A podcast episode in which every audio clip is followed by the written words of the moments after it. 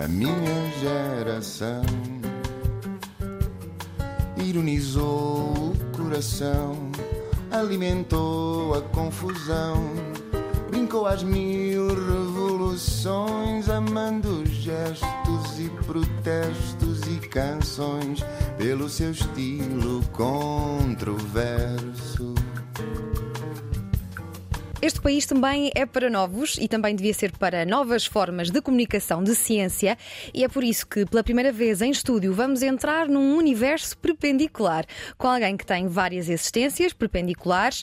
De dia é diretor criativo, de noite é astronauta, no Lusco Fusco, bem mais do que 5 ou 7 minutos, é comunicador de ciência, também é pato bravo, nasceu em Tomar no Dia do Trabalhador, em 91. O parto foi difícil, ia morrendo à nascença, portanto, deve de facto muito à ciência Trabalha em publicidade, estudou jornalismo em Coimbra, mas é tão apaixonado por ciência que tem uma grande urgência em contá-la a toda a gente. O interesse pela astrofísica, pela cosmologia e astronomia levou-o a fundar em 2021 o projeto Universo Perpendicular, que podem seguir no Instagram. O sonho agora é levar o projeto à televisão, criar um programa para ensino de ciência nas escolas e poder dedicar-se à escrita de ficção científica. Fábio da Silva, muito bem-vindo. Muito obrigado. Já estás na televisão. É verdade, já estás, já estás é na rádio, já estás em podcast. É um primeiro passo. Eu espero que isto seja um empurrão para, para que os teus sonhos se, se concretizem. Achas que eh, se tem dado espaço suficiente à ciência nestes meios? Uh, antes de mais, muito obrigado pelo convite, é um prazer enorme estar aqui. Uh, de certo modo, sim, mas pode ser feito muito mais. Uh, comparando, por exemplo, com o que se faz. Eu não queria falar aquele clichê dos Estados Unidos, dos hum. países anglo-saxónicos mas uh, eu creio que é possível fazer muito mais. É preciso e é urgente dar espaço à ciência, não só às ciências do espaço, que é a ciência que mais me uhum. interessa, porque hum, está mais do que provado que uh, fomentar a literacia científica nas pessoas, nas pessoas do público em geral, eu não falo da comunidade científica, não descartando e não desprezando, mas o meu público-alvo e aquele público que eu entendo que deve ser nutrido ao alvo desta comunicação de ciência pública em geral, é muito importante. Há uma frase de Carl Sagan que eu gosto imenso. Uh, e eu vou abrir aqui a caixa de Pandora dos clichês. O Carl Sagan era lendário. Devia ser o presidente do universo. É isso, exatamente. É uma frase que eu costumo dizer. Devia ser presidente do mundo ou do universo. Exatamente. Infelizmente já não está connosco.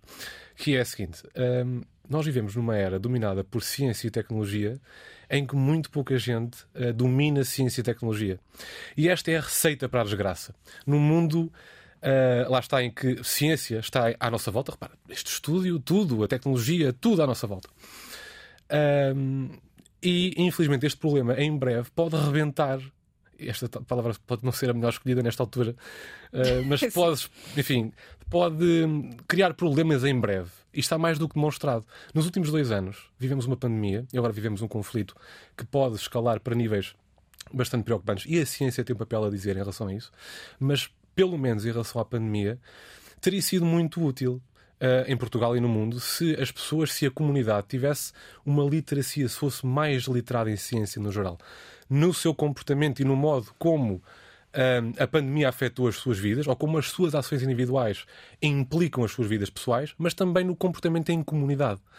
Não era muito pouco frequente, vamos dizê-lo, haver pessoas a rejeitar a ciência. É claro que havia pessoas que confiam na ciência, que aderiram à, à utilização da máscara, que não tiveram problemas em aderir às, aderir às vacinas. Mas depois há um grupo Uh, há, outro, há três grupos, no fundo. As que aderem à ciência sem problema, as que rejeitam por alguma razão, de forma muito vincada à ciência, os tais negacionistas. E em relação a essas pessoas, o desafio é muito maior. É importante chegar a essas pessoas, mas o desafio é muito maior. E depois há aquele terreno, que é a terra de ninguém, onde eu acho que está a maior parte das pessoas, que têm dúvidas. E eu creio que se em Portugal houvesse mais espaço à ciência e se no mundo houvesse mais espaço para a ciência, estas pessoas potencialmente teriam menos dúvidas. Talvez fossem mais esclarecidas, talvez não tivessem tanto problema em responder a um problema, a uma questão que apareceu do nada. A pandemia, em particular, afetou as nossas vidas de forma muito inesperada. É normal haver dúvidas mas talvez houvesse este manuseamento de ciência literacia científica. E ninguém pede que as pessoas saibam escrever de cor as equações da relatividade geral, mas que pelo menos tenham as bases. Uhum. Que entendam que utilizar uma máscara faz a diferença. Que entenda que as vacinas não estão aqui para colocar chips em ninguém, que tem um propósito muito uh, claro uh, e que não é só de agora, enfim, desde há uns 100, 200 anos que a vacinação tem um papel preponderante. Portanto, respondendo à pergunta, e desculpa se divaguei, assim é possível fazer. É possível, exatamente, divagando se vai longe, gosto dessa. É possível fazer mais. Acho que é possível dar mais espaço à ciência, sobretudo nos mass media, se quisermos. E não só com segmentos de. Eu vou, vou ser malzinho, com segmentos de um minuto. É uhum. É possível fazer coisas giras e interessantes. Este é que é desafio, porque também há aqui o compromisso entre, ok, comunicar e ter um, vamos pôr aqui de forma arbitrária, um programa de televisão, é importante também tenha algum interesse, que comunique de forma eficaz e que chegue às pessoas de forma acessível, de forma criativa. Uh, mas que seja digerível. Esse é o desafio. Então, mas achas que é por causa do afastamento que tu dizes que é gritante entre uhum. o público geral e a ciência uh, que devemos uh, responsabilizar por fenómenos como anti-vax, que já aqui mencionaste, os negacionistas, terraplanistas ou até os rumos políticos perigosos que tomam partido da ignorância científica de algumas pessoas? É, é, há forças que não, eh, não podemos pôr as culpas na ciência. Ou, ou, a ciência não tem culpa. Eh, não é na ciência, mas no afastamento. Que o existe. afastamento das pessoas e a ciência. Sim, eh, portanto, podemos colocar nesse, nesse afastamento a, a, a, origem de todos esses fenómenos que descreves. Isso sem dúvida. E agora compete-nos a nós. E a ciência tem um papel fundamental. E a comunicação de ciência. Eu aqui não quero falar, fazer Sim. uma distinção. Eu tenho muito respeito pela comunidade científica. Eu não sou físico. Eu descrevo-me como comunicador de ciência. Mas acho que os dois pilares uh, complementam-se fundamentalmente uh, e tem uma função agregadora. Uh, esta, esta distância entre ciência, se quisermos, e estes negacionistas, e estou a usar a palavra negacionistas, eu não quero criar aqui um eu aqui e eles lá, nós aqui e eles lá, mas o facto é que existem. A ciência deve ser agregadora, não deve chamar nomes. Eu, houve agentes de comunicação, durante o período da pandemia, muito em concreto, em Portugal, uh, agentes de comunicação de ciência, que acho que fizeram, eu vou usar uma palavra que é um estrangeirismo muito mal traduzido, um desserviço à comunidade. Não é chamando nomes a, a, quem, a quem tem dúvidas ou no limite em quem não acredita que vamos lá. É, é importante chegar a essas pessoas, é importante esclarecer. Uma pessoa que tenha dúvidas em relação à vacina, eu não posso dizer que é uma pessoa ignorante. Tem uma dúvida é legítima. A pessoa na sua vida normal não tem, não domina a ciência. O nosso desafio é chegar, esclarecer, dizer, em concreto em relação à vacinação, olha, uma vacina do Covid é uma coisa muito simples. É, uma, é, um, é um mecanismo que uh, coloca no teu corpo o cheiro do bicho. Uma coisa muito simples. Não vai injetar chips, é o cheirinho do bicho que lá está. E o corpo fica alto lá. Está aqui uma coisa que começa a cheira aqui a bicho. Quando o bicho chegar ao corpo, o corpo já está preparado para o atacar. É muito simples.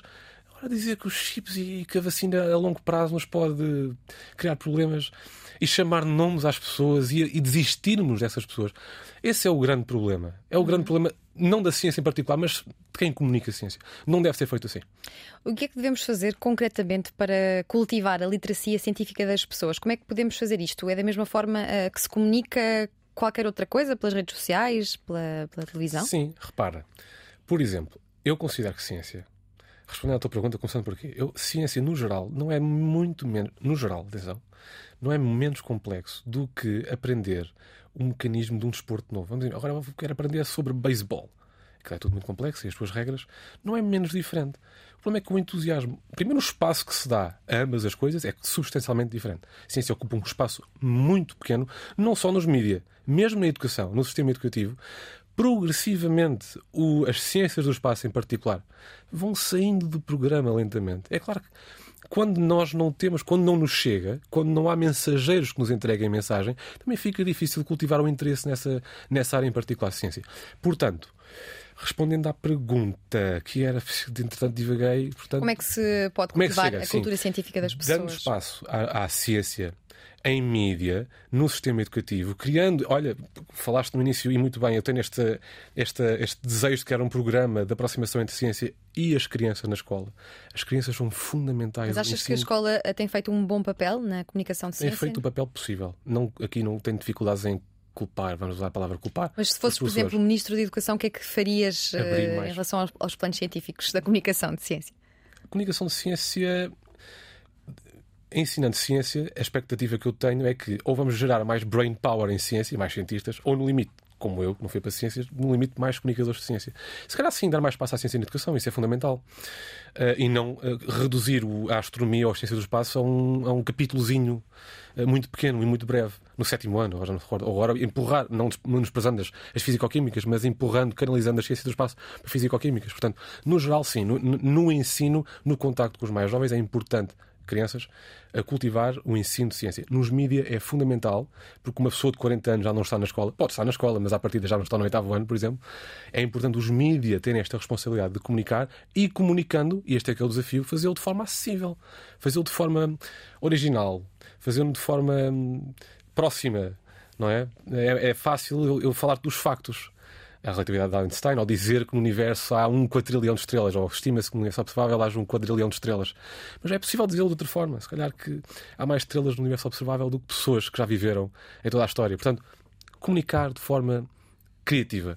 Criativa. Tu olhas para a ciência como janela para o futuro e dizes uhum. que daqui a 100 ou 200 anos o mundo tem tudo para ser saído de um dos nossos melhores filmes de ficção Sim. científica. Como assim? Há coisas muito giras. Uh enfim, eu estou a estabelecer 100 a 200 anos, a probabilidade de falhar é gigantesca, pode ser daqui a mil anos, mas há coisas como a ciência é de facto a janela para o futuro e nós podemos, sobretudo a física, olha, ou pensa ao futuro muito a longo prazo. Há coisas, há mecanismos que nós estamos a desfrutar agora nas nossas vidas pessoais, há tecnologia de, de telefones, computadores, que já foram aplicadas para outros serviços ou para outros usos há, há muito mais tempo. Coisas, por exemplo, como será, ou é uma das coisas que se especula que possa existir, é um mecanismo. Na nossa casa bem ter um médico, vamos dizer assim, a expressão é essa. Vamos à casa de banho e, enfim, pelos nossos. Um, pelo desperdício, vamos dizê-lo, é possível fazer uma análise muito completa e clara, ou será possível, ou é expectável que será possível fazer essa análise muito completa da tua saúde, prever doenças a longo prazo, resolvê-las atempadamente. Por exemplo, cancro é um dos, enfim, flagelos da comunidade no geral e que a ciência se ocupa e tem sido brava a lutar em relação a esse aspecto, mas poderá ser um, um dos aspectos que serão erradicados no futuro. Um, não diria daqui a 100 ou 200 anos potencialmente, mas será necessário, por exemplo, para bem da nossa sobrevivência. Eu coloco este no espaço temporal muito mais a longo prazo, mas teremos que deixar de ser uma civilização de um planeta. Eu ainda ontem fiz um vídeo sobre isto e fui linchado publicamente, devo dizer. Porque Tens pessoas... haters no universo perpendicular? Não tenho, não, tenho, é não tenho propriamente haters, mas há. há... São alienígenas? Não, de, olha, devo dizer, só tenho coisas a dizer boas das pessoas que me seguem. Tenho sido um privilegiado, as pessoas são fantásticas, mas há temas que geram dúvidas. Sim, por exemplo, a necessidade, não daqui a 200 ou 100 anos definitivamente, mas um dia definitivamente temos que deixar de ser uma civilização de um planeta. Ok? Daqui a 500 milhões de anos, a temperatura na Terra vai subir consideravelmente. O Sol está a expandir. Daqui a 500 milhões de anos, especula-se que o Sol atingirá 10% do seu tamanho, do, do, seu tamanho e do seu brilho, portanto a temperatura na Terra sobe exponencialmente, a temperatura dos oceanos sobe, mais vapor, efeito estufa muito elevado, muito calor, não há condições para a vida. Temos que sair daqui. E portanto, quando e não me desviando do assunto, do tema. Nós já lá vamos aos, sim, sim. às viagens espaciais. Sim, mas é, a, a propósito de, de, como será o futuro, uh, não devemos uh, uh, um dia ter, colonizarmos outros planetas dentro do sistema solar e depois outros sistemas solares ou potencialmente outras galáxias, não deve ser algo que vejamos como uma coisa, lá está, de ficção científica. Um dia vai ser real, não há escapatório. Se queremos o nosso bem-estar. Colonizar é a palavra certa? Uh, bom, potencialmente não. é o termo que se usa uh, na comunidade científica, uh, pelo menos em grande parte. Mas pelo menos podemos dizer ocupar, se quisermos, ou, ou, ou não migrar. Não vais dizer isso para as redes sociais, senão aí tens mesmo. Ah, sim, no limite sim. colonização, sim. tens pessoas à perna. No, no limite, ocupar, se quisermos, ou sim. migrar a vida para outros, para outros planetas, no limite é isso, sim. Já vamos uh, viajar até ao espaço, mas antes disso, dizias que o mundo tem tudo para ser saído de um dos nossos melhores filmes de ficção científica e eu quero saber quais é que são os nossos melhores filmes de ficção científica, na tua opinião? Eu temo, eu adoro Interstellar, mas eu não quero ir por aí porque não é uma, não é uma boa. É uma boa, é um ótimo filme. É um ótimo filme, eu adoro. É mas és, és fã de, de, do Star Wars, Star Trek? Sim, lá está. Daí, eh, eu aí veio, lá está, é na linha do que eu dizia, essa Star Trek e Star Wars aí é mais, é definitivamente daqui a muito tempo. Se fizermos, lá está, migrar para outros planetas ou uh, dominar, se quisermos, ou, ou viver noutros sistemas solares e noutras galáxias. Sim, Star Trek, mas há, não precisamos necessariamente ir aí do ponto de vista de energia. Uh, por exemplo, energia nuclear, que é uma, uma fonte de energia uh, que nos permitirá uh, progressos fundamentais e fantásticos. Está na ordem do dia agora. Está, está, está. Não é para, para, para o bem, neste caso. Sim, uh, lá está, mal administrada pode ser muito perigosa. E isto também bate naquilo que nós dizíamos há pouco, da importância de comunicar a ciência, porque estão a ser tomadas decisões por nós, em assuntos que são relacionados com a ciência, para as quais as pessoas não estão preparadas, não têm uma opinião formada. É importante elevar esse discurso público sobre ciência, por exemplo, na questão da energia. Uh, estão a ser reativadas fábricas de carvão ou centrais de carvão, quando a energia nuclear é um caminho bom, é um caminho viável, um caminho limpo. Há muito aquele medo da, enfim, de Chernobyl que se repita um acidente como Chernobyl, mas não desviando. hum, Uh, como eu dizia, Interstellar, eu espero, eu espero que não cheguemos lá a um fim apocalíptico, embora seja um filme fantástico. Tenho algum receio que vivamos num mundo saído de Huxley, embora. Uh, ou mesmo estranho numa terra estranha, coisas como, lá está, uh, carros voadores ou uh, meios de, de, transporte voadores, isso poderá acontecer. Um admirável mundo novo, portanto. Mas olha, falaste aqui da, da energia nuclear, temos ouvido falar de bomba, de uma bomba nuclear, Sim. que é uma utilização má para a humanidade. Sim. Que utilizações boas tem a energia nuclear para a humanidade? De forma muito simples, aquilo que é feito com, não querendo entrar num terreno em que posso não ter uma opinião muito qualificada, a energia nuclear é definitivamente a forma, parece ser pelo menos a forma de energia mais interessante, mais limpa, mais eficiente. Ao contrário, por exemplo, da energia a carvão ou da energia um, oil, um, a combustível uh, fóssil. Uh, e nós não devemos ter medo do uso. Em primeiro lugar, eu queria voltar ao ponto atrás. É importante, lá está, cultivar esta, esta literacia científica para que as decisões que são tomadas por nós, pelo menos sejam, tenham um interesse comunitário e da civilização em primeiro lugar e não tanto o interesse económico. Mas para que é que pode ser usada a energia nuclear? Dá-nos exemplos práticos. Por exemplo, hum, a, a alimentação, vamos dizer, abastecimento de energia para as nossas casas, a eficiência, o custo ou a pegada ecológica que a energia nuclear terá, tudo indica que será muito mais vantajosa. Portanto, quando eu falei em eficiência ou produtividade, é que uh, aquilo que se consegue produzir com a mesma, vamos chamar de dose de energia nuclear, é, é, é, é infinitamente superior àquilo que nós conseguimos com energia a carvão, por exemplo, ou energia uh, retirada ou conseguida através de combustível fóssil. Hum. E depois o mais importante que me parece é a pegada ecológica. É, é, uma, é parece, tudo indica que seja uma energia limpa. Limpa. E isso eu acho que é o mais importante quando falamos de sustentabilidade, quando falamos de, das alterações climáticas. Portanto, é uma energia que deve ser aplicada, é muito eficiente no abastecimento de energia para casas, com um custo potencialmente até inferior. Agora, é necessário é sensibilizar não só quem nos lidera, mas também as pessoas para a importância desta forma de energia. É fundamental para nós. E a fusão nuclear está para acontecer? Vai acontecer? Sim, é, mais uma vez, não querendo também é, entrar é, por domínios que possa não ter uma resposta qualificada, mas sim, há, várias questões, há várias formas de energia que estão em cima da mesa. O hidrogênio verde, a fusão nuclear, sim, Parece-me que, que, sim, e, e parece-me que é inevitável. Há uma, há uma questão muito curiosa, que é a escala de Kardashev, que mede o avanço civilizacional em função da administração, a capacidade de gerar energia e a capacidade de armazenar e administrar energia. E nós só chegaremos àquilo que é o patamar de tipo 1 que seria uma, uma, uma, civilização planetária, se quisermos, se começarmos a dar os primeiros passos nestas, nestes tipos de energia bem mais eficientes e bem mais limpos para nós. Começar a abandonar, no fundo, combustível fóssil é eficiente, é dos mais eficientes que temos até hoje para meios como o transporte, por exemplo, continua a ser bastante eficiente, mas não deixa de ser uh, combustível à base de animais mortos. É um combustível fóssil, eu gosto muito do termo fóssil porque dá a ideia de que é bastante antigo e quase obsoleto. Mas esse será o caminho.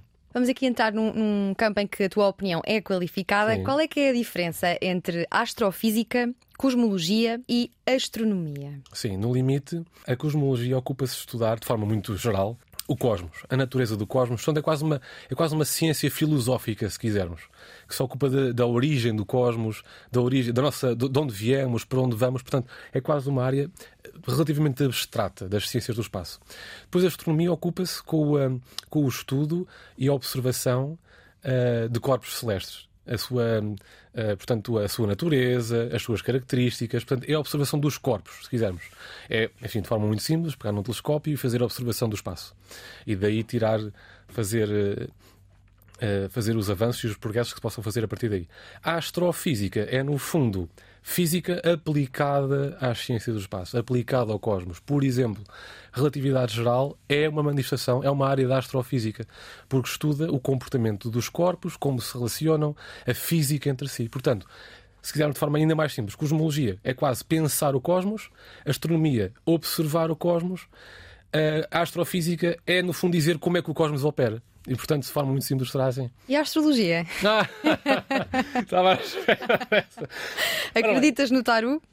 É assim. Olha, Fernando Pessoa acreditava. Eu não quero, enfim, não quero criar aqui uma fissura enorme. Não, Conta-nos lá, já que estudas estes fenómenos, Não, tens al- alguma opinião eh, qualificada, mais uma vez? eu não tenho uma opinião qualificada definitivamente sobre a astrologia. Mais do que, que, não, que não é. A ciência é uma coisa muito séria. E a astrologia, eu não quero estar a fazer suscetibilidades, mas. eh, Vamos lá ver. Eu, eu vou dizer isto de forma muito simples. Eu vou tentar não ser eh, maldoso. Eu há bocado estava a dizer que a ciência não deve meter as pessoas e agora corro o risco de estar a dar uma castada em alguém. Eu aparentemente sou touro. Porque nasci. eu nasci dia 1 de maio de 91. E o que é que isso diz sobre o teu. Não, Personalidade. Pelo que eu fui lendo, a, última vez que li, dizia que sou uma pessoa muito compreensiva e calma.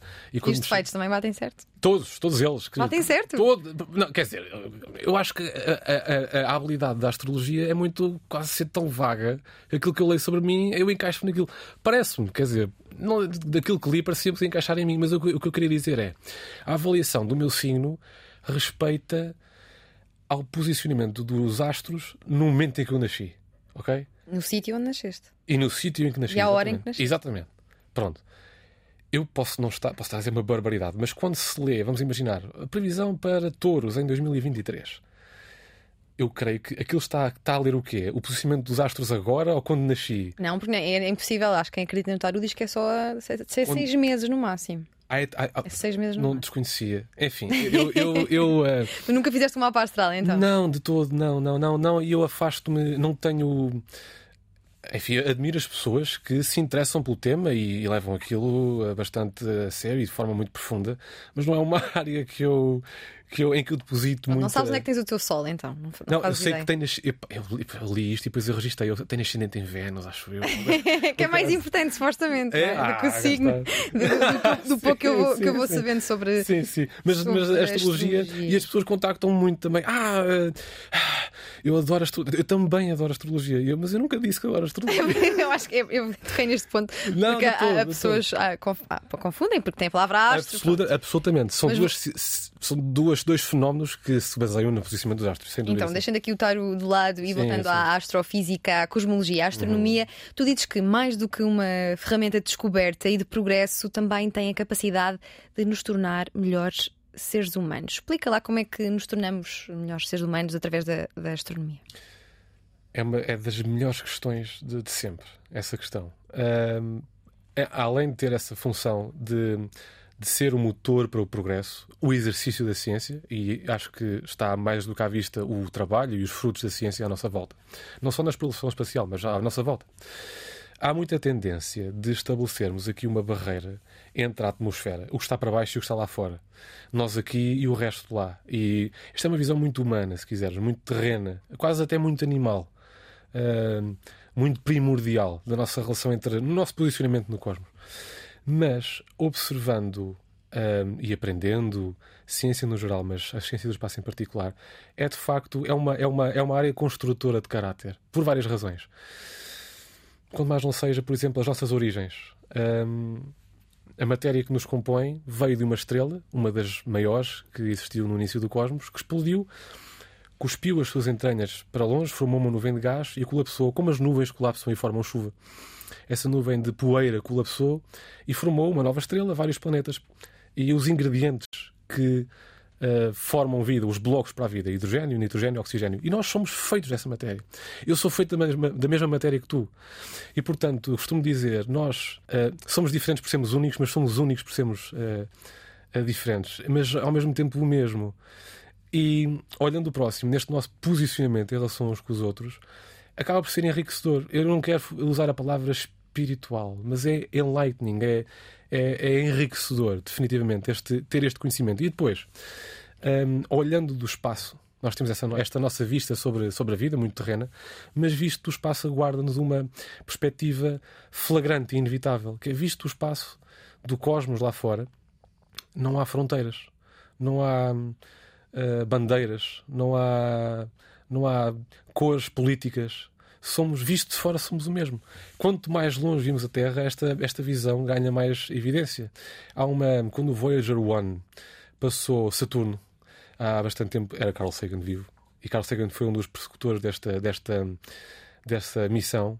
E há uma fotografia muito famosa uh, de, de, Saturno que se vê a Terra lá ao fundo, a famosa Pale Blue Dot, um pequeno ponto azul pálido, em que ele dizia que lá, visto de Saturno, uh, ali está a Terra, um pixel suspenso uh, numa vasta arena cósmica, sem que ajuda ou sinais de ajuda externa possam vir ao nosso encontro, e eis-nos nós aqui.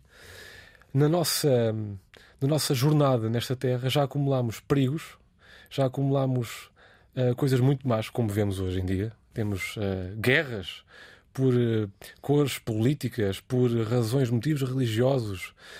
Um, e pensar nisso, desta perspectiva cósmica, todos esses problemas quase são insignificantes. Nós devíamos considerar-nos, nós seres humanos, eh, como um. E nós, seres humanos, não só nós, a nossa espécie, mas todos os seres nesta Terra, neste planeta, neste pequeno ponto azul pálido.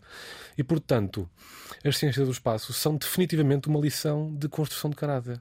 Não só essa questão do motor do progresso, mas também um olhar diferente sobre, sobre nós próprios. De onde vamos, para onde vamos. Também não, não será porque nos, nos, confrontam com a nossa pequenez? A ciência. As e ciências, as ciências do, do espaço. espaço. Definitivamente, sim. A nossa pequenez e, ao mesmo tempo, o nosso papel que é nós somos, aparentemente, para já, pelo menos, a única forma de consciência. Portanto, somos muito pouco, porque sim, somos seres vivos a andar numa pedra com um bolor que acontece orbitar uma estrela banalíssima no, num canto de uma galáxia perfeitamente normal. Não somos de todo o centro do universo, mas temos alguma responsabilidade. Nós somos, nós falamos, se quisermos, pela vida. Temos esse dever responsável. Eu também não gosto daquela coisa de ah, nós não somos o centro do universo. Não somos todo. Mas para já somos o único ser consciente, para já, que nós conhecemos. E temos muita Diz responsabilidade. Isso, mais que uma vez, para já. Estás à espera que apareça, apareçam mais seres conscientes? É uma muito boa questão. É vida, vida não inteligente, é demasiado. Eu não quero aqui reclamar que, é, que existe, até porque não se sabe, mas é demasiado provável. Porquê é que achas que é demasiado provável? As... Não estarmos sozinhos? É vida, não necessariamente vida okay. inteligente, são duas coisas muito diferentes. Há demasiadas estrelas no universo observável. Há demasiadas probabilidades de ver outros sóis e outras terras que ocorrem orbitar a sua estrela no Goldilocks Zone, portanto, numa zona habitável. Haver vida. Tudo indica tudo indica, não quero estar aqui a, a, falar em fake news, mas tudo indica, os sinais são muito favoráveis para a existência de, vida no, de água em Marte no passado e onde há água costuma-se dizer há vida. E atenção, vida não, não, não, significa, por exemplo, dinossauros ou animais de grande porte, pode ser vida hum, microbiana. Portanto, vida no universo é, é demasiado provável. Vida consciente é mais difícil. Olha, Fábio, tu sabias que o céu à noite é uma espécie de máquina do tempo para o passado? Sim, Sim, isso é, é, das, é das coisas mais giras de, de, de, de, realizar, se quisermos, ou de aprender em ciência. Sim. Digamos que os, os telescópios são máquinas do tempo, uh, são o nosso instrumento para observar o céu. Uh, são, sim, sempre que olhamos para o espaço ou para o céu à noite, não só à noite, de dia também, o Sol é um exemplo, estamos a ver o universo como ele era no passado todas as estrelas, tudo o que vemos no céu, estamos a ver no passado. A Lua há um cerca de um segundo e algumas estrelas, dependendo da distância em anos-luz que estão de nós, uhum. são os anos que, enfim, de intervalo que existe entre nós e essa estrela. Por exemplo, a galáxia Andrómeda está a 2 milhões de anos-luz. Nós, quando a identificamos no céu e olhamos a galáxia Andrómeda, estamos sempre a vê-la há 2 milhões de anos. Nunca agora. E isto é relevante para o tema que estávamos a falar há pouco, sobre a detecção de vida inteligente ou simplesmente vida no universo. Vamos imaginar que agora, agora mesmo, enfim, 2000, 2021 é o equivalente, no presente, há uma civilização, uma forma de vida inteligente na galáxia Andrómeda. É difícil tu saber, porque tu vês sempre Andrómeda há 2 milhões de anos. Uhum. E é esta, aquilo que se costuma dizer de forma informal, esta, vou usar uma expressão com conotação religiosa, que é quarentena de Deus. Esta é um termo informal, não é um termo científico. Portanto, nós, por esta razão, por este motivo, pela velocidade da luz que demora a chegar até nós, é muito difícil nós detectarmos em real time civilizações ou formas de vida que existam neste momento. Há dois milhões de anos nós não estávamos cá. Portanto, é expectável que se houver agora uma civilização, a não ser que seja muito avançada, mas não há sinais disso. Portanto, sim, é muito interessante o universo ser, hum, o espaço, o céu à noite ser esse essa máquina do tempo. Há uma coisa muito curiosa que eu não posso deixar de dizer. Isto é uma, é uma, é uma, uma, uma curiosidade. Há uma galáxia, eu agora não me recordo o nome, eu creio que é M80. Mas eu posso É uma dizer- rádio, não é uma galáxia. Essa é boa. Sim, exatamente. Já foi inspirada. Exatamente. Há uma, eu creio que é M80. Eu- ou então não, é uma NGC e depois tem um número estranho à frente. Que está a cerca de 65 milhões de anos de nós. Se fosse possível, com tecnologia extremamente avançada, tu, Diana, viajares instantaneamente para essa galáxia, para um planeta de forma arbitrária, olha, tu nave espacial e estás ali, na galáxia, e se fosse possível estenderes um super telescópio em direção à Terra, tu estarias a ver, ou havia uma pequena chance de poderes ver a luz do impacto provocado pelo asteroide que matou os dinossauros. Isto é fantástico! Isto é giríssimo. Sim, também porque- tinha aqui, também tinha porque a luz, aqui lá está, a luz do, desse. A Terra está a 65 milhões de anos dessa galáxia, a luz desse Nós fenómeno. temos de estar longe o está- suficientemente da Terra para conseguir ver. eh, Tens que estar a tanto, a tanto tempo de. a tanta distância de anos-luz Uhum. quanto o evento. O evento, ocorreu. o evento foi. Portanto, os dinossauros extinguiram-se há 65 milhões de anos, o que significa. E quanto tempo até lá chegar? Ah, se tivesses um warp drive, como no Star Trek, ou um wormhole como no Interstellar, seria relativamente instantâneo. Até agora não temos nenhuma tecnologia, ou não temos ainda o poder de desenvolver essa warp drive. Warp drive é o quê? Eh, Ou um wormhole seria, vamos imaginar, distorce o espaço-tempo de forma a que tu viajes, estás aqui numa ponta, aquele exercício do papel no Interstellar que é giríssimo. Estás aqui, o teu sítio, o teu destino está aqui, e o warp drive dobra o espaço-tempo. E depois tu crias ali um túnelzinho e viajarias instantaneamente 65 milhões de anos de distância no tempo do intervalo de um programa qualquer de televisão. Portanto, seria giro. Já quase fugimos das estrelas, mas eu queria, queria Sim, lá sim, sim. voltar. Vamos voltar, dá para prever que, que estrelas estão vivas e que estrelas estão mortas? Dá para estimar o tempo de vida? Quão longe estão de nós? Sim, repara, hum, por. eh, há várias formas de, de- de avaliar, de fazer essas avaliações, portanto, não só os sinais, portanto, a questão do brilho, a intensidade do brilho, da frequência, da distância que estão de nós, e depois de fenómenos que se podem relacionar com a, a própria combustão. O estado de combustão de uma estrela. Primeiro, o seu tamanho é importante e é muito relevante. E depois, a, a- cor que, que, que, que apresenta tem, indica muito também, é muito reveladora sobre o estado de vida ou o estágio de vida em que se encontra. Por exemplo, a nossa estrela, o Sol. Uh, neste momento é uma estrela relativamente branco esverdeado, não é propriamente amarela, é, uma boa, é um bom tema, Uh, mas nos seus estágios finais de vida vai expandir imenso, vai se tornar uma gigante vermelha, ou seja, vai ganhar uma cor vermelha, e se houvesse uma civilização muito longe e detectasse o Sol uh, e a visse uh, bastante vermelha e substancialmente maior, iria, se conseguisse vê-la em tempo real, claro. Uh, Estás-me a dizer que, o- que o Sol é verde? Daqui a pouco vais dizer que a Marte não, é vermelho? que é, parece que é cripto. Ah, sim, sim, sim, faz-me lembrar qualquer coisa. Não, a o Sol é, na verdade, não é amarelo. A, a tonalidade amarela que vemos tem muito a ver também com a, com a interferência da atmosfera na luz do Sol. O Sol, em termos simples, é branco. Mas eh, se quisermos ter uma visão mais técnica, é branco muito esverdeado. O espectro de luz apresenta o pico do espectro de luz eh, tem o seu pico na tonalidade verde. É um, é um branco muito esverdeado. Portanto, dizer que é branco está correto, mas se dissermos é branco, mas numa tonalidade ligeira, quase imperceptível de verde, é esse o tom eh, mais eficaz. Podemos, é a forma mais eficaz de escrever a cor do Sol. Quando- Amarelo não é certeza. Continuando aqui nas estrelas que são astros que fascinam eh, praticamente toda a gente, Uhum. teve a possibilidade de olhar o céu. De que forma é que a matéria que nos compõe foi cozinhada nas estrelas? Sim. Porque, vamos imaginar, eh, nós em particular, o nosso sistema solar nasce de uma, de uma estrela que existia. Portanto, as estrelas são, no fundo, berços para a vida. Portanto, cozinham no seu interior. Durante os estágios ahm, de vida da estrela, ah, são cozinhados, hidrogênio, sobretudo, é cozinhado no seu interior. E depois chega a um ponto em que explode, a estrela morre. Portanto, é, o- é a morte de uma estrela. E se a estrela não for suficientemente grande e maciça ah, que deu origem a um buraco negro, as estrelas maciças, as maiores de todas, quando colapsam, tendem a formar um buraco negro. Se não for uma estrela tão grande, ah, cria-se uma nebulosa. Portanto, uma nuvem de gás, uma nuvem de poeira. Esses sim os berços para a vida. Nós nascemos aí. É uma forma poética, se quisermos olhar para a realidade. O nosso berço é efetivamente essa nuvem de poeira, e nessa nuvem de poeira, das entranhas da estrela, são libertados, são cuspidos para o espaço todos esses ingredientes: carbono, oxigênio, nitrogênio, hidrogênio. E essa nuvem acaba por colapsar, lá está, com uma nuvem. Gosto de dar esse exemplo. Como uma nuvem que condensa. Uh, essa nuvem de poeira condensa, uhum. mas na forma de uma nova estrela, mais pequena, e com, desejavelmente, ou expectavelmente, se for o caso, uh, corpos rochosos. Ou, ou gasosos, como uhum. é o uhum. caso da. Mas isso é outro fenómeno. Uh, os, os, planetas gasosos no exterior do sistema solar.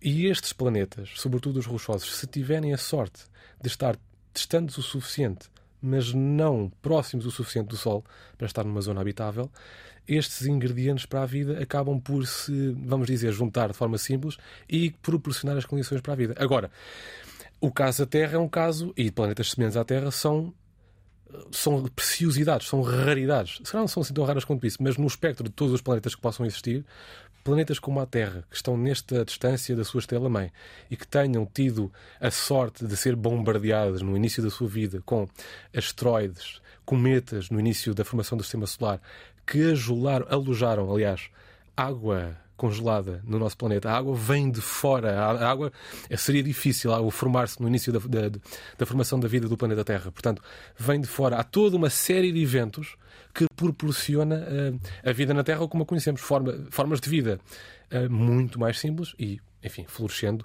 tendo a sorte de sobreviver às barreiras da sobrevivência, como a queda de um asteroide, como que acabou por colapsar a forma de vida dominante na altura, que eram os dinossauros. Portanto, sobrevivendo às barreiras da. ou ultrapassando as barreiras da sobrevivência, eis-nos aqui. Somos o produto de uma série muito longa de evolução, uhum. que começa no Big Bang e culmina para já aqui. É muito poética esta ideia de que somos cozinhados com matérias, é. matéria de, de, das estrelas. Sim. Tu também foste cozinhado com matéria uh, das estrelas, mas quase não ias sendo cozinhado, uh, além de um pato bravo que aprendi contigo, uh, se refere a pessoas que, né, que são de tomar. Uhum. Foste também um parto bravo.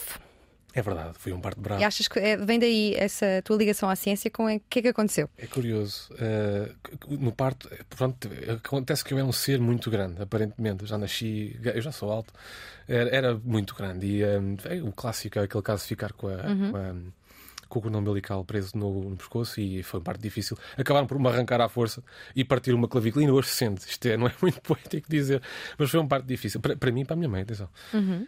Um, e depois, ao longo da minha vida, por acaso esse fator sempre teve muito presente. E sim, eu devo muito à ciência, pelo menos eu, potencialmente há 200 anos, não teria sobrevivido, ou outros bebés, eh, nas circunstâncias semelhantes, não teria sobrevivido. Devo muito à ciência, neste caso, uma área de medicina à minha existência aqui. Estou aqui também, não só porque uma estrela morreu, mas porque felizmente vivo numa era em que a ciência é avançada o suficiente. Uh, se condicionou, sim, esteve sempre presente. E depois, ao longo da minha vida, sempre tive este fascínio, pela, em particular pelas ciências do espaço. Sempre tive um efeito hipnotizante em mim. E há dois marcos uh, na minha infância que determinam ou que fizeram deflagrar, ou pelo menos plantaram esta semente do interesse pela ciência, que foi alguns em 97 ou 96, falou-se muito, não sei se do cometa Halley ou do Hale Bopp. Mas a verdade é que na altura havia muitas imagens na televisão, falava-se imenso daquilo. E eu era uma, uma, criança em Tomar. Eu já andava a lidar com o facto de Tomar não é a única cidade no mundo. Há mais cidades. Eu era muito. Era uma criança, andava a lidar com isso. Mas depois há mais. Tiveste coisas... de tomar consciência. É, exatamente. Sim, mais sim. mundo. Exatamente. Mas depois uh, há mais coisas lá fora. Ainda assim há imagens disso. Fantástico, isto é brutal era criança e isso fascinou-me muito. E depois também tive. Os meus pais na altura deram-me um livro, acho que ainda hoje está disponível, que é o Atlas do Universo. Uhum. Giríssimo, com fotografias fantásticas, giríssimas, de planetas. E o último capítulo era sobre. Ah, onde não vida lá fora, consciência. E eu, apesar de ser uma criança que andava a jogar Super Mario, que a verdade é essa. É que... E a convencer a tua avó que o Super Mario foi uma personagem da, da Segunda Guerra Mundial. Sim, uma... e ela acreditou. Foi uma personagem real. Da... Essa é muito engraçada. Foi uma personagem real e que teve um papel fundamental para derrubar as forças do eixo. E minha avó, coitada, minha avó era, era assim um pouquinho juvenil. Ela, Quanto tempo é que ela ficou nessa, nessa ignorância? Potencialmente, eu acho que depois o assunto deve ter morrido e ela, ela coitada, se calhar depois lá percebeu que nós éramos uns traquinhas e que aquilo era tudo mentira. Mas sim, avó, não, não, o que é que é o Super Mario? Não, foi uma pessoa fundamental, muito giro. Mas uh, sim, foi por esse período um, que deflagrou o interesse em, eh, em, ciência, fundamentalmente, e que foi mais tarde ressuscitado com, com este projeto sobre. E tu hoje estás aqui de saúde uhum. e tens quatro eventos. Tens de, de, de, de dividir por quatro pessoas. Uhum. Com quem é que tomavas o, o, pequeno almoço? Almoçavas, jantavas e ias para os copos. Tens o Carl Sagan, tens a Aldous Huxley, Isaac Newton e também o Van Gogh. E É para responder. Sim, se- tens- é? Um- é, tens um pequeno almoço, tens um almoço, um jantar e uma ceia. Muito bem, olha, pequeno almoço. Ou ires para os copos? Não, para os copos, não é ceia. Vamos para os copos. Olha, eu vou, eu vou, eu vou, eu ia para os copos, meu dia não começa com os copos. Pequeno almoço com o Van Gogh. Até pela ligação com o E, seu... olha, ele abre o Cosmos de Carl Sagan, é aberto com uma citação de. Exatamente. Do Van Gogh. É um bom, é um bom prelúdio. Sobretudo até pela ligação com a, com a sua pintura, A Noite Estrelada, que é na verdade. É noite, de certeza, mas é o preâmbulo. Ali temos, estamos no pre- crepúsculo. É o início da manhã. Pelo posicionamento da Lua, aquele ponto eh, mais brilhante que vemos no, no quadro é Vênus. A estrela da manhã que Vênus, eh, que Vênus, que Van Gogh dizia ao seu, creio que ao seu irmão numa carta, posso dizer um disparate, mas numa carta alguém dizia: Vi a estrela da manhã e de repente o universo ou a vida, vendo as estrelas, a vida não me pareceu assim tão má, apesar de tudo. Esta frase é fantástica. Van Gogh, em 1888, tem esta realização. E é delicioso. Portanto, eu tomaria o meu pequeno almoço com Van Gogh. Eu acho que ele ia gostar. Eu também. ele ia gostar. Que presunçoso, Fábio. Não, eu ia adorar. Almoço. Eu ia com. É, é almoço, jantar e copos. Almoço vou. É pá. Eu vou com Isaac Newton. Porquê? Porque eu ia demorar até ao jantar para absorver tudo o que ele teria para me dizer. Va- E ele se calhar não queria para os copos. O Achas que é mito que é virgem? ah, é, pois, é assim, é, potencialmente não será mito, eh, pelas circunstâncias da sua vida. Era uma pessoa, reza a lenda, enfim, isto é difícil de mensurar de forma eficaz, mas que era uma pessoa profundamente eh, solitária. Ia se dar bem em quarentenas, não é? E- exatamente. E, foi, e, e muito produtivo em quarentenas, devo dizer.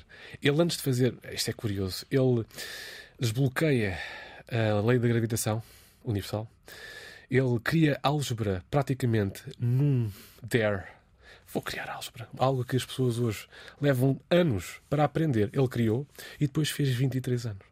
Portanto, Isaac Newton era uma pessoa que sim, dava-se bem sozinho. Um gênio. Pelos vistos, sim. E eu acho que ia precisar de umas horinhas. Eu depois do almoço fico sempre mole. É verdade, fico sempre. Ainda agora. Dois cafezinhos e vais ter com quem? Dois com, ou três. com o Aldous Huxley Ah. ou Carl Sagan? Ah, Carl Sagan, vou jantar com ele. Porque, porque ah, jantar, uma ceia. E o Carl Sagan é aquela pessoa sofisticada, não é verdade? É aquela pessoa que é preciso.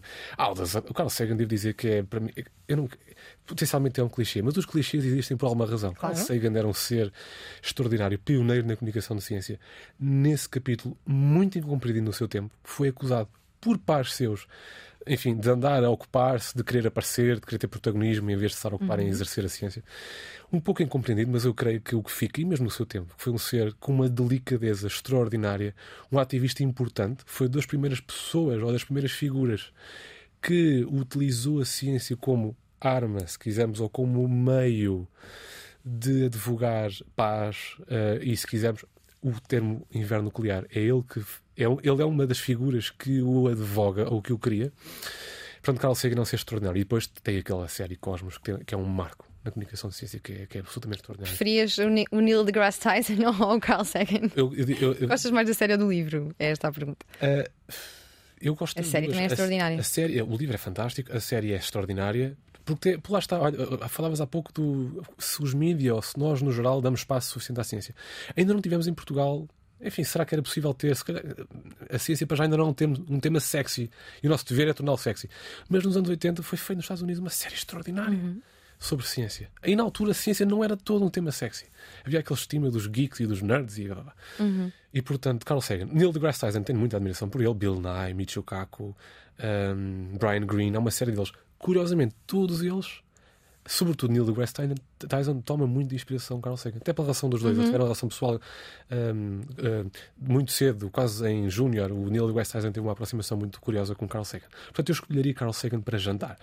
E agora vais para os copos com o Huxley. Claro, não só, não quer aquele estigma do ah, é o escritor e tal, vai para os golpes, é um boémio. Não, não se prende com isso. Porque a figura, o Aldous Huxley, quer dizer, ele é, é curioso, ele é um, é um escritor, para mim, eu não quero ser injusto, mas na minha opinião, muito humilde opinião, Melhor do que o Orwell, dizes tu. não, não o classificaria como melhor, não quero ser injusto, mas pelo menos para mim teve mais impacto. Acho que Orwell e Huxley e Robert Heinlein, potencialmente, na minha ótica, são os escritores de ficção científica, de certeza, mais relevantes do século XX. Mas têm que estar no- num patamar dos escritores mais relevantes do século XX. É, é- não preciso dizer porquê. Pelos tempos que vivemos hoje.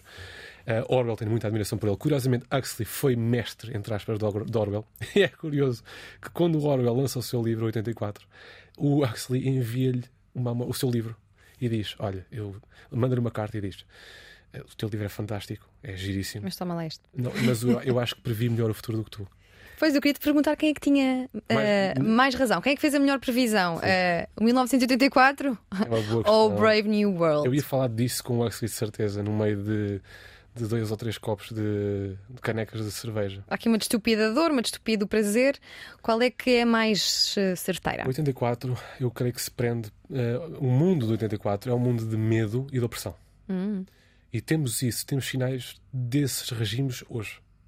Se calhar mais o, Orwell, portanto, o 84 é, portanto, fala, fala de um regime consideravelmente socialista ou mal aplicado. Eu não quero dizer que o socialismo é mau, não quero ir por aí, mas mal aplicado de forma perigosa, eu creio que Orwell prendeu-se mais por aí. Medo e opressão. E temos sinais desses regimes hoje.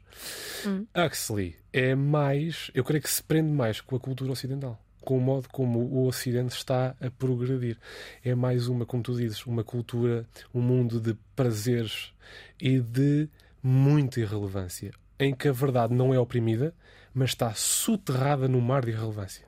Não há censura, quer dizer, pelo menos até agora. Há um excesso de satisfação. Exatamente. E talvez um excesso de brain shrinking, perdoa uma expressão em inglês, de muita, e mais uma vez, desculpa o termo, estupidificação. E... Também não é certeiro? Se é certeiro, é possível que seja. Mais uma vez, eu não quero ser aqui o. Olha, Poderia haver um romance que, que fosse um mix, uma fusão. dos dois, sim. Uma fusão nuclear dos dois. Estou a tratar disso. Ah! Estou a brincar. Não, não. Posso ter dado a ideia, agora vais vir daqui escrever. Sim. Tu, tu dizes que tens o sonho de fazer ficção científica. Sim, é, é, tenho, esse, tenho esse sonho. Estou à espera que tenha um pouco de tempo eu já durmo muito pouco. Chamas-lhe, em vez do 1984, chamas-lhe o 2023. 2000, ou. Para a data que tens de lançar o livro. Ou. Eu tenho tantas ideias, porque eu estou a, protelar, claramente. Olha, isso é uma boa questão, porque é uma, uma, uma área em que tu trabalhas a criatividade. Uhum. O que é que se passa nos cérebros mais criativos? É uma confusão enorme. É, é, a criatividade é muito quântico. Uhum. É, eu comparo imenso à física quântica. É tudo muito. Todas as hipóteses, as ideias estão aqui o nosso esforço, o nós devemos operar no modo aberto. Como diria o John Cleese, há o modo aberto de operar e o modo fechado. Um criativo deve investir muito tempo no modo aberto. E o que é isto? É estar a olhar para o ar, é estar a fazer zapping, agora falando de estupidificação, mas é dar um passeio e, e alimentar, hidratar-se com muitas uhum. fontes de inspiração. É, no fundo, observar, pensar. É um modo aberto. Dar-se ao espanto, Exatamente. como diz a poesia. Contemplar. O modo fechado é aquele em que tu capturas a ideia tens as ideias todas aqui. Ou pelo menos, à medida que vais nutrindo, vais-te hidratrando, as ideias estão cá. Depois, quando tens que executar, Uhum. Tens que absorver, tens que. É esta a ideia, tens que capturá-la, quase como a física quântica na superposição. Uh, se quisermos utilizar um termo, as pessoas estão em casa, o que é, que é isso, superposição? Mas é um termo quântico, enfim, se quisermos comparar. É muito caoticamente criativa, mas é muito útil, por exemplo, em comunicação de ciências. São uhum. dois mundos muito diferentes. Sim. Um muito concreto dos factos e outro muito, muito abstrato, se quisermos. Olha, e o Christopher Nolan, o rapaz mais esperto, mais esperto da, sala. sala. Sim, sim. Eu, eu, que, que, foi um amigo meu, agora não vou ser inconfidente, que é, tem lá uma exposição pública, foi ele que me disse: é pá, eu nunca estar a ofender ninguém, mas eu acho que foi, ele atribui esta frase ao Pedro Mexia. Sim. Que o Nolan tem a mania que é o rapaz mais esperto da sala. Porque, porque eu, eu adoro o Nolan, eu, não sendo injusto, eu atribuo-lhe, eu, eu, digo que ele é o Kubrick moderno. Porquê? Hum admiro imenso a capacidade dele introduzir conceitos de art science quase pesados em blockbusters. Ele tem aquele tem os dois mundos, tem quase o cinema de autor, ele tem aquele arrojo de introduzir ciência, relatividade geral, temas profundos de psicologia. O Tenet é um, é um o tempo o, te o tempo de resto é um, é um conceito uh, permanente na, na, na, escrita de Nolan, pelo menos nos filmes de Nolan. Uh, mas consegue torná-los de forma. É um, são blockbusters, são, conseguem entreter, prendem. Olha, ele, se quisermos, é um comunicador é um comunicador de ciência eficaz. Uhum. Temas muito complexos de forma muito uh, digerível de ver. Eu adoro uhum. Christopher Nolan. O Interstellar para, para mim é. É o melhor filme da história. Claro que não é o melhor filme da história, mas para mim é o melhor é filme. É um grande filme, sim. sim. Porquê é que achas que Margaret Mead devia ser uh, estudada nas escolas ou nas creches? sim, porque ela tem uma visão. Ela é uma antropóloga uh, extremamente relevante E há aqui um episódio que até foi bastante divulgado na altura, no início da pandemia. Foi, uhum. foi muito espalhado nas redes sociais esta história. E acho que vale a pena lembrar essa história sempre, logo no início da creche. Que é, ela estava a dar uma aula e um dos alunos ou alunas perguntou: Professora, qual é que foi o primeiro sinal de civilização, civilização, de humanidade? Qual é que foi o primeiro sinal daquilo que nos tornou humanos? E se calhar, para a plateia de alunos, para a sala, estavam à espera de uma resposta como uma arma, porque apesar de tudo a arma está muito relacionado com, o nosso, com a nossa origem, com a nossa, a nosso, a nosso preâmbulo enquanto espécie. Uh, uma, uma obra, uma, uma obra, uma, uma, uma, forma de arte, uma arte rupestre, muito rupestre, muito básica, uh, um utensílio. E não foi isso que Margaret Mead disse. Ela disse: Olha, o primeiro vestígio de humanidade encontrado, na sua opinião, foi um fémur partido e curado. Portanto, um registro, um vestígio de um fémur partido e curado. E ela expandiu. Um fémur partido e curado significa que alguém, um indivíduo, portanto, não quero estar a classificar como ser humano, mas um indivíduo, uh, parou, uh, cuidou dessa pessoa, lhe deu abrigo e a alimentou. Um ser ferido na altura, no mundo selvagem, é um sinal de morte, é um perigo de morte para esse indivíduo tem muito menos capacidade de deslocação, portanto está exposto a outros perigos, a outros predadores. Como sabemos, o ser humano não é propriamente. É, não está no topo, ou antigamente não estava no topo da cadeia, portanto estava exposto a vários perigos. E saber que, na altura, ou, portanto, esse vestígio determina que já tínhamos a capacidade de cooperação, de nos ajudarmos, esse é o primeiro vestígio de humanidade. E significa que nós somos a melhor versão de nós próprios quando cuidamos uns dos outros, quando nos ajudamos, quando trabalhamos em equipa e cooperamos. E de resto, esse é, grande, é o superpoder dos seres humanos. Claro que hoje podemos dizer que o superpoder dos seres humanos é a ciência, porque conseguimos coisas fantásticas uh, com a ciência. Mas a nossa grande vantagem em relação a outros seres bem mais capacidades que nós. Repara, nós somos o ser que, que corre mais depressa. Nós não conseguimos voar, não conseguimos sobreviver debaixo d'água. É trabalhar em equipa, em cooperação e em conjunto que chegamos onde chegamos. E, portanto, esse vestígio, essa observação é deliciosa. É deliciosa. E numa altura de pandemia, na altura que foi bastante partilhado, é, na altura também fiz algumas comunicações nesse sentido, é, foi muito relevante e necessário dizer isso nós devemos cooperar. Se calhar até por intermédio da ciência. A ciência também é, uma boa, é um bom mecanismo para fazer ou potenciar, incrementar a nossa taxa de sucesso neste trabalho em equipa. Portanto, essa observação é deliciosa. Nós agora vamos, vamos ter espaço para então entrar no espaço, mas não, não com tanto espaço assim, porque esta conversa já vai longa, ah, não tão longa como o universo. Um, Porquê é que a espécie humana, um, que já pôs os pés na Lua há tanto tempo, uh, ainda não está em Marte? Este até é um dos motivos para, para que se pense que, que a aterragem na Lua foi falsificada, porque já foi há tanto tempo e a tecnologia evoluiu tanto desde, desde aí. Sim, é uma excelente questão uh, a corrida ao espaço foi determinante na progressão, no progresso científico, não só na, portanto, na nossa relação com o espaço, mas também nas nossas vidas. Portanto, eh, como eu disse há pouco, eh, muito do que desfrutamos hoje em dia de alguma tecnologia vem de descobertas do passado.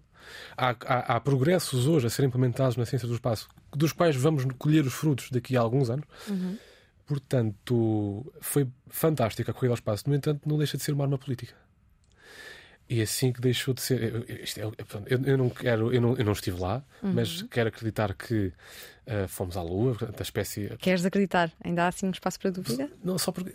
Enfim, mais uma vez, como eu tenho muito cuidado com, a, com as palavras. Sim, como eu não estive lá, é muito sim. difícil. Portanto, eu vou acreditar na, na versão uh, oficial. E claro que estivemos lá uh, na Lua. Mas assim que deixou de ser uma espécie de arma de guerra, e estou a usar a termo com muito cuidado. Uhum o investimento em ciência. Repara que a partir dos anos 80, 70, 80, o investimento nas ciências do espaço decresceu substancialmente. Uhum. O investimento público. A NASA, que era até então, agora temos os privados, e ainda bem, a fazer bons investimentos e a, a empurrar ou ajudar a empurrarmos as barreiras do progresso científico do espaço para mais longe. Felizmente temos o apoio dos privados.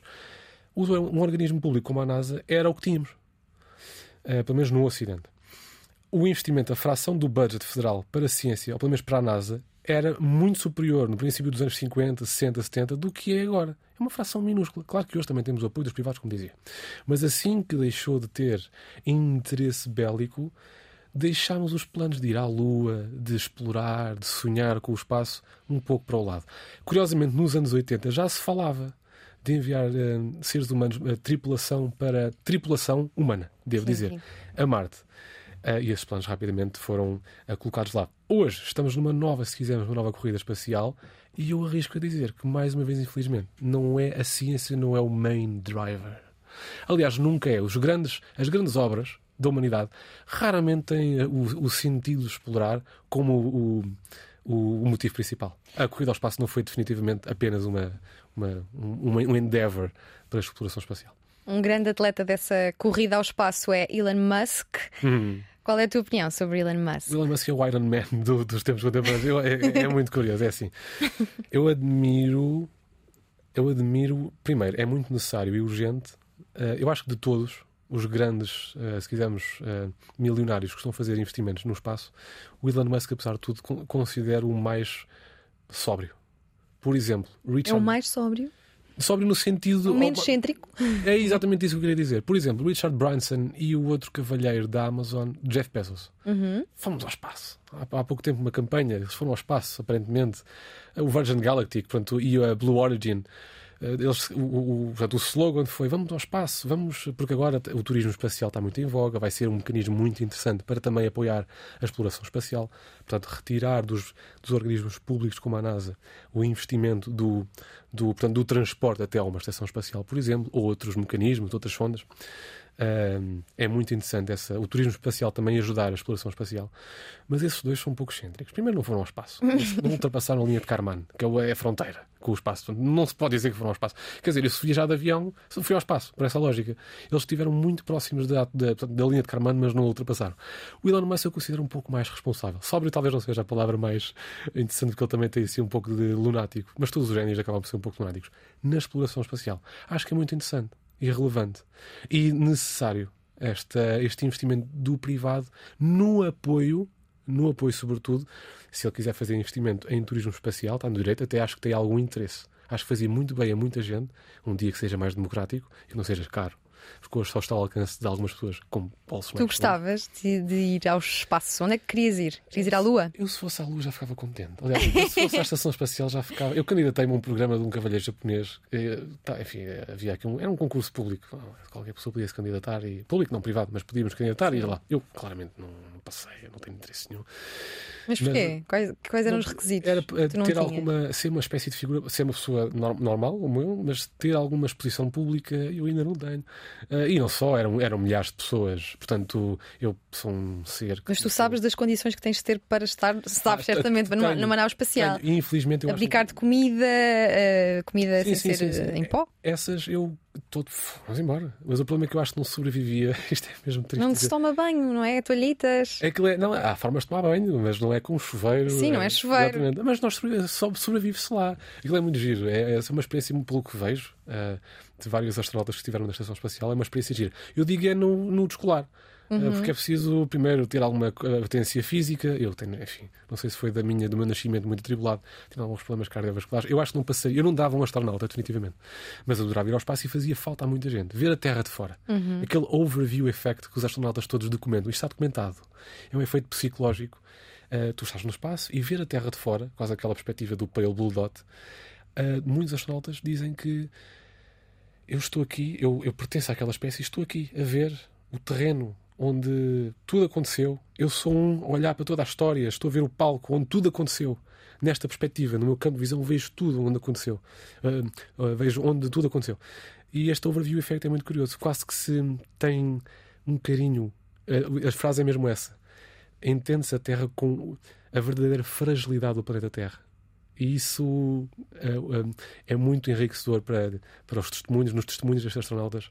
É quase que o Yuri Gagarin, o primeiro astronauta no espaço russo, na União, em plena Guerra Fria, disse: vendo a Terra de fora, uh, o que eu tenho a dizer é: não destruamos este espaço tão belo. Este overview effect está documentado. É, acho que toda a gente faria bem a muita gente ter a oportunidade de ver o espaço, uh, a Terra de fora. Seria fantástico. Um dia, oxalá, consigamos chegar até lá. Tu achas que não vais conseguir então em vida? É assim, se o meu projeto correr tão bem que eu ganho muito dinheiro, não sei. Eu acho, eu acho que vai ser difícil democratizar a, o turismo, democratizar no sentido financeiro. Sim, sim. Acho difícil nos próximos, posso estar a dizer uma barbaridade, mas nos próximos 50 anos, 25 anos, 50. E quando daqui a 50 anos já sou um senhor sénior, não sei se tenho as capacidades para lá ir. Tenho muita pena. Mas invejo, daqui a 100, 200 anos, invejo como será o mundo pelo menos do ponto de vista da exploração. Invejo no sentido de gostava de estar presente. Sim. Se a nossa, se a nossa És geração. um otimista, porque há quem diga que Yuval Noah Harari acho que dá assim um, Hum. um século para que isto meio que colapse. Pelo menos a, a nossa espécie. Sim, e mesmo o próprio Stephen Hawking, ele falava em mil anos ou cem anos. Sim, é, corremos muitos riscos. Uma das barreiras à sobrevivência somos nós próprios. E é importante, portanto, por isso é que eu também eu, eu insisto muito nesta tecla, esta perspectiva cósmica e científica de, do nosso papel aqui é extremamente relevante. Faria muito bem a muita gente e a muitos líderes a ter esta perspectiva menos egoísta, menos terrena. eh, terrena Menos egótica. Exatamente, sim, sim. O universo é tudo o que existe fisicamente, a soma do tempo, do espaço, as mais variadas formas de matéria, como planetas, estrelas, galáxias e os componentes do espaço intergaláctico. Qual é o tamanho do universo? Já descobriste? Há uma resposta rápida e concreta sobre o tamanho do universo? O universo é, um, é, um- é uma coisa é um universo observável e depois o, o, o, o expectável que seja o universo. Portanto, o universo tem cerca de 13,8 mil milhões de anos, para dar uma perspectiva cósmica. A Terra terá 4,6 mil milhões de anos. Portanto, Dária terá uns. Eu não quero estar a dizer o número de forma imprecisa, mas é difícil de mensurar. É bastante desafiante de mensurar. Ah, mas pela, por aquilo que se chama o eco do Big Bang, que de resto está. Conseguimos, conseguimos ouvir 1% dessa radiação do eco do Big Bang naquelas televisões antigas, televisões da avó que fazem aquele tss quando mudamos de canal. 1% dessa radiação, desse barulho, é o eco do Big Bang, da radiação cósmica de fundo. Mas 300 mil milhões, eh, 30 mil milhões de anos, por aí, ah, de anos-luz de, de comprimento será à volta disso. Portanto, eh, a expansão, portanto, a expansão do universo também está muito. eh, o recipiente, se quisermos, eh, da expansão do universo não está dependente da velocidade da luz. Portanto, aquela expressão faça-se luz e criou-se o universo. As- portanto, o- a fronteira do cosmos não estará relacionada com a expansão da luz. Isto causa- muita confusão. Então, mas como é que o universo terá cerca de 3, 30 mil milhões de anos de luz se o universo tem 13,8 mil milhões de anos? Eh, portanto, a fronteira portanto, do universo em si, a caixa, está desligada desse conceito, de, expande mais rápido que a velocidade da luz. Aliás, a expansão do universo é exponencial e qualquer dia estaremos bloqueados. Isso é trágico. A morte térmica do universo. Será esse o fim expectável para o universo? eh, daqui a bastante tempo. Mas eh, em breve, como as galáxias, não falo dos grupos próximos de galáxias, que esses estão bastante colados, não se afastam tanto. A nossa galáxia até vai colidir com a da Andrómeda, criando a Milky Andrómeda daqui a muito tempo 4 mil milhões de anos Ahm, ou mais.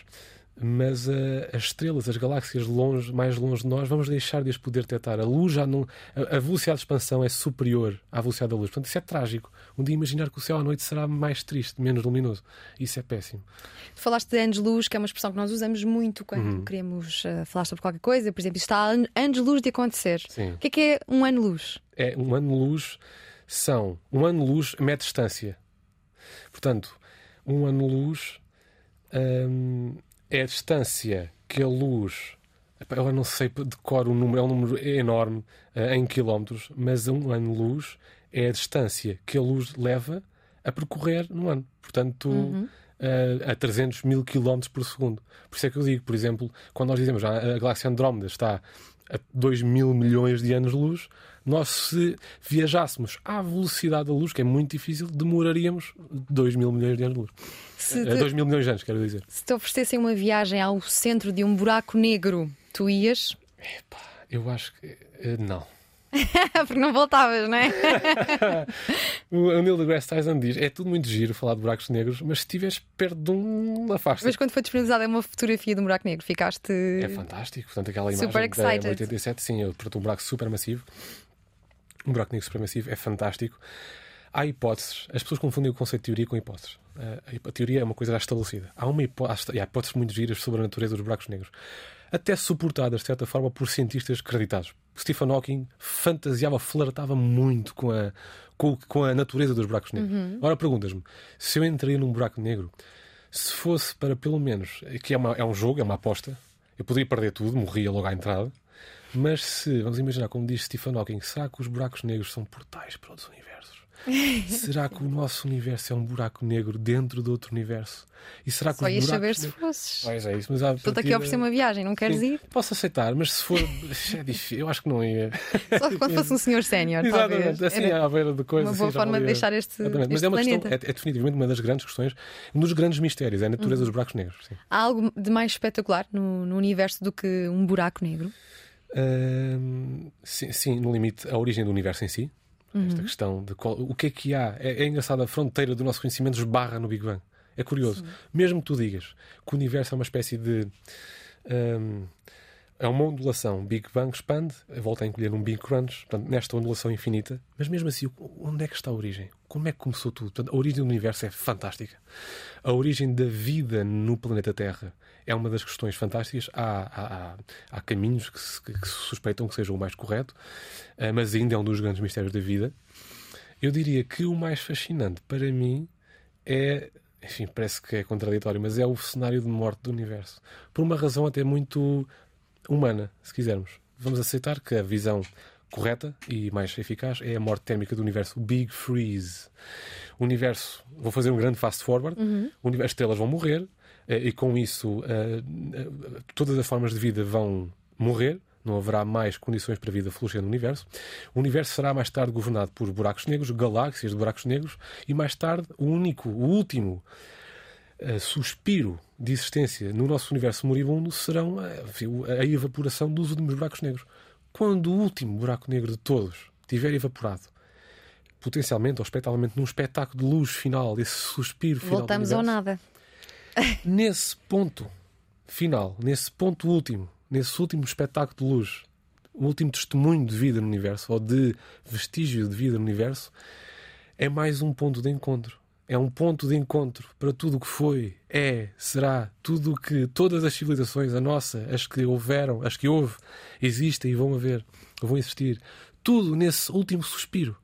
E isso é trágico por um lado, mas apesar de tudo é, é bastante revelador. Uhum. E tivéssemos todos presente isto, se calhar olhávamos para o próximo de forma mais humana, no sentido benigno disso. Portanto, é fantástico, parece triste, porque estou a falar Sim. de uma coisa muito triste, mas é, esta realização é, é enriquecedora.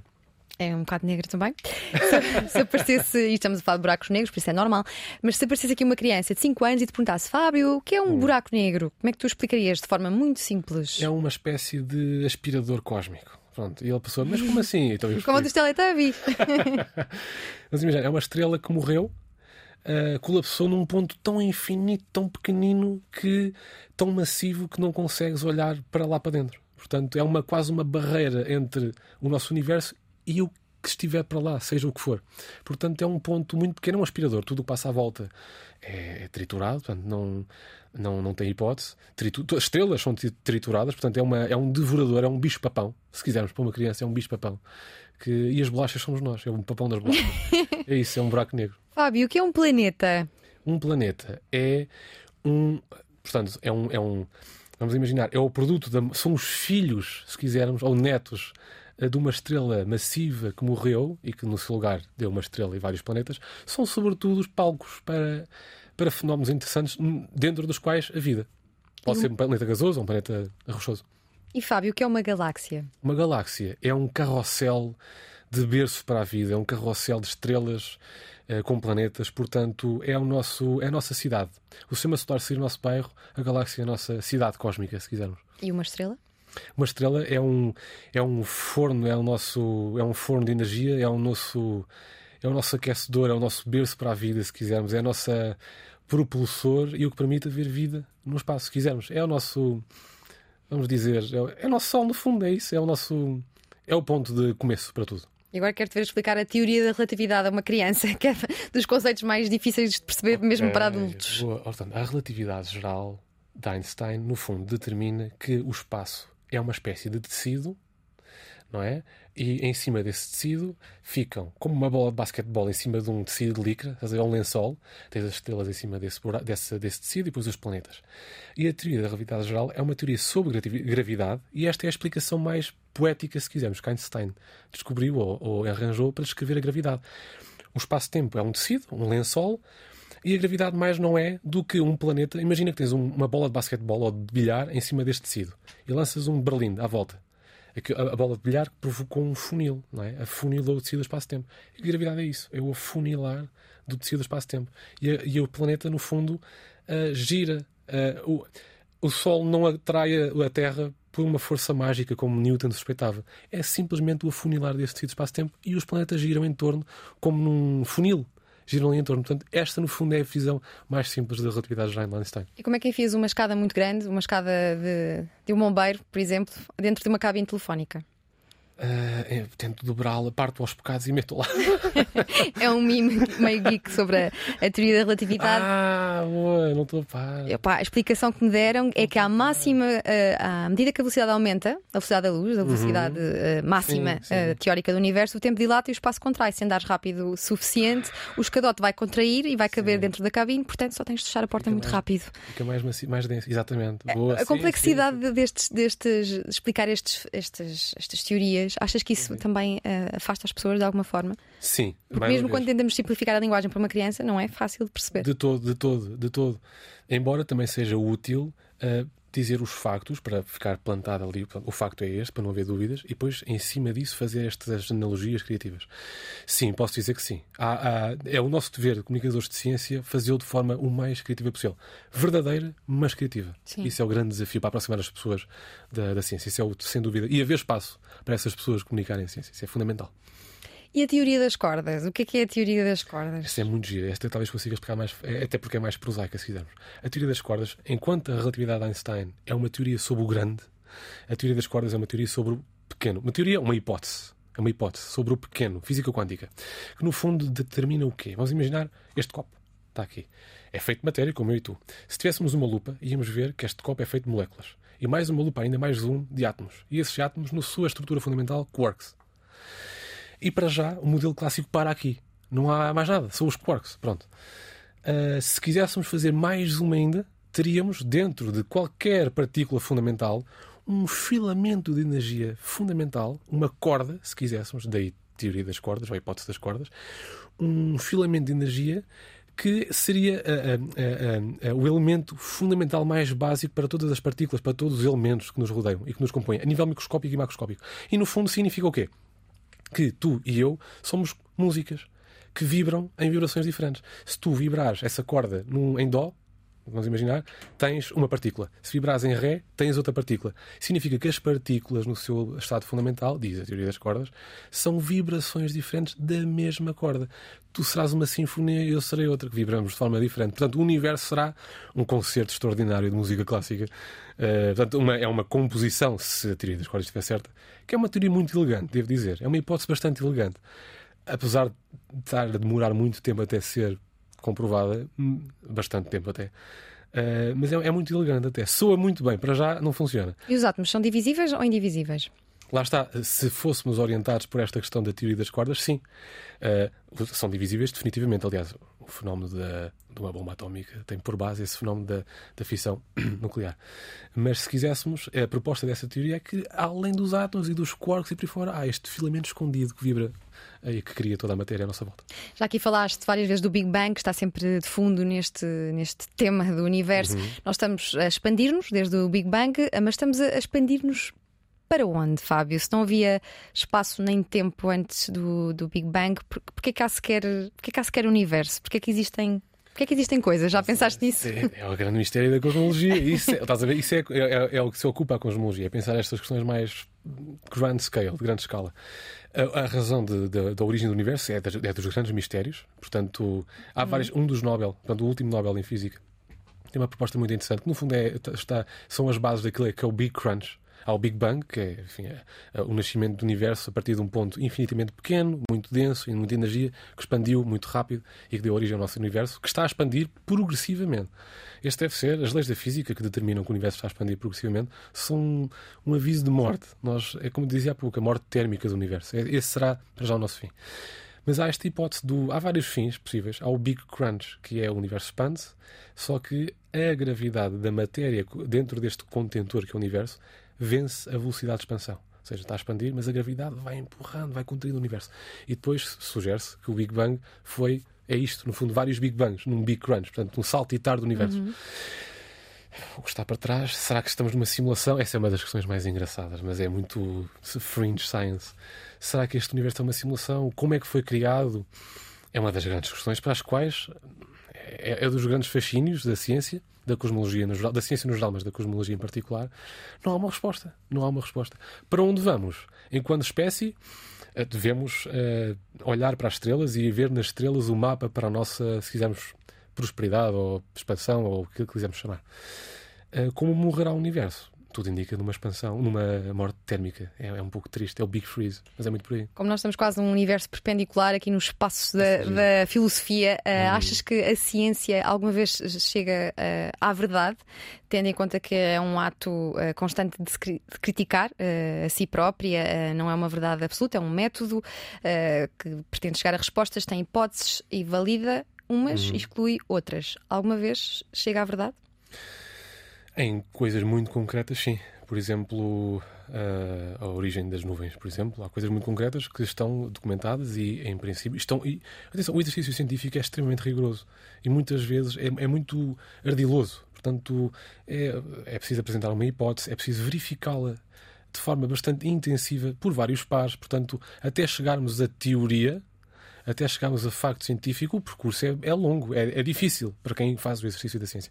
Einstein, no seu tempo, foi profundamente criticado, é preciso dizer. Uhum. Não significa, e é preciso a comunidade científica e nós, um pouco no geral, termos consciência, é que lá porque uma hipótese proposta hoje que aparentemente parece lunática, não significa que com o, progresso, com o avanço da ciência não encontre mais. Ele já tinha razão, como Einstein. No seu tempo ele foi profundo, chamavam-lhe lunático. E portanto, mas não obstante, hum, sim, o exercício da ciência, o desafio é aproximar-nos o mais possível da verdade. Esse é o grande desafio. Mesmo para, mas há respostas, ou há perguntas que não têm, e eu temo que não vamos ter uma resposta concreta. Acho difícil, pelo menos. Tem muita pena a origem do universo. Um dia não temos uma resposta e nem vamos ter certo. tempo para falar de religião neste momento. Religião, Mas... posso fazê-lo numa frase. Há uma, há, uma, há uma expressão muito gira que é o God of the Gaps. Eu não excluo a hipótese, eu, eu, não, eu não tenho problema nenhum em pessoas que têm fé. Até acho bastante notável e admirável pessoas que me dizem: eu encontro na religião uma forma de me comportar melhor com os meus, de me sentir melhor. Mas também há uma componente de acreditar que não é só isto.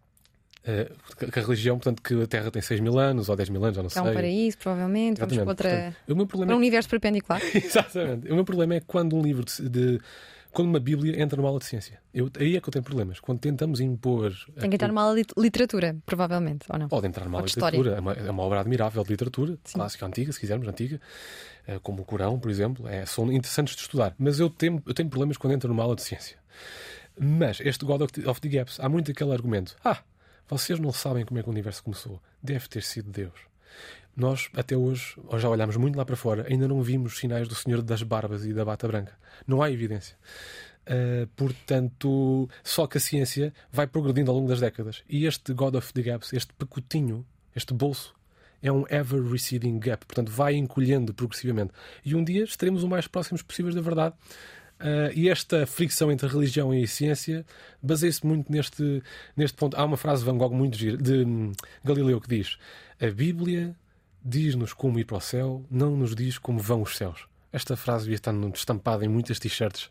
Eu vou tratar disso, se calhar. Depois andar com esta frase. Faz na... merchandising para o universo perpendicular. Sim, sim, sim. Voltamos ao início desta conversa hum. ao Star Trek, que teve o primeiro, uh, uma, uma, uma cena com o primeiro beijo entre uma negra e um homem branco. Hum. Uh, em sinal aberto nos Estados Unidos. Isto é um sinal de que uh, os argumentos sobre o espaço são de facto futurísticos? Sim, sim, e humanos. Há esta aproximação. E tem o dever de o fazer. Portanto, lá está. Uh, a ciência no geral, mas eu não quero também estar sempre muito preso a esta perspectiva cósmica, a este olhar cósmico da, da ciência do espaço para, para estas questões. Mas definitivamente, nós temos muito a ganhar quando finalmente pudermos uh, aquilo que Carl Sagan falava de uma civilização tipo 1. Apesar de falar muito e estar muito a questões Fala da tipo 2 também. 2, 3 e agora até a 7, porque entenderam expandir um pouco essa escala, porque o intervalo é muito grande entre de um aquela em que estamos nós agora, tipo zero, segundo esta escala de três patamares.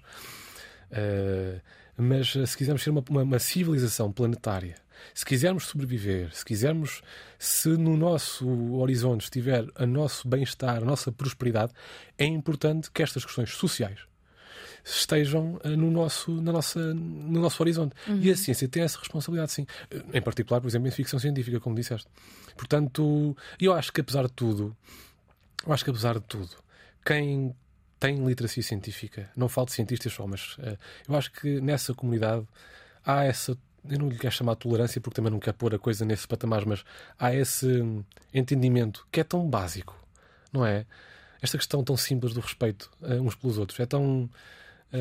Esta, como dizia Margaret Mead, nós somos bons quando nos compreendemos e trabalhamos em equipa. Esse é que é, para mim, essa chave é, esse chavão é fundamental. E sim, a ciência tem esse papel muito importante. Tu falas imenso de paixão, paixão no jornalismo, paixão uhum. na publicidade, na comunicação de ciência, num projeto humorístico que tiveste e que creio que está disponível no YouTube. Sim. Porquê a paixão e, e onde é que ela se situa no universo?